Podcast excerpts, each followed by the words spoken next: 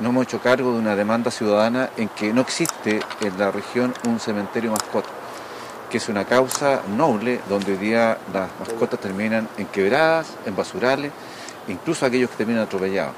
Y eso nosotros queremos darle dignidad. Y este espacio natural, que está tras mano, reitero, no es parte del jardín botánico en su, en arquitectura normal, y queremos eh, recuperarla, recuperarla para esta, para esta actividad. Ahora, esto es un terreno fiscal pertenece a INTAP, eh, es administrado por una fundación y nosotros queremos hacer eh, un cementerio mascota.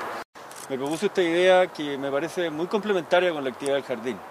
El jardín, tal como dicen ellos, hoy día recibe eh, mascotas o animalitos que son dejados en, los bordes del jardín, la gente que viene a visita a veces se deshace de ellos y nos deja a nosotros el, tema de estos pobres animales que tienen que mantenerse y nosotros nos hacemos cargo. De hecho, hoy día tenemos un canil de 40 perros que tenemos que alimentar, que significa un gasto para el jardín y que no somos los más indicados para mantenerlo. Hoy día tenemos eh, limitación de recursos económicos, no estamos con visitaciones y, el hecho de tener que alimentar animalitos extra no nos sale fácil.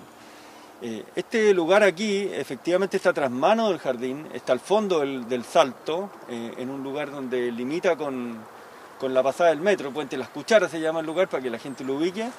Es un lugar que siempre ha estado como el patio trasero del jardín y, esto quiere eh, al revés, resaltarlo y, y definirlo como un lugar de ayuda hacia las mascotas y además como un lugar de colonización. Nosotros tenemos que venir a hacernos cargo de este lugar.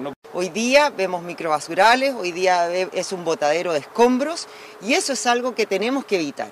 Por ende, la invitación y la ilusión es que el directorio apruebe, ¿no es cierto?, esta situación, eh, esta idea que se tiene de un cementerio de mascotas que puedan dignificar esos animales en lo que significa, ¿no es cierto?, el tener un animal, el, venir a verlo, el, que la familia aquí se genere un espacio, ¿no es cierto?, también de, cuidado y también de paseo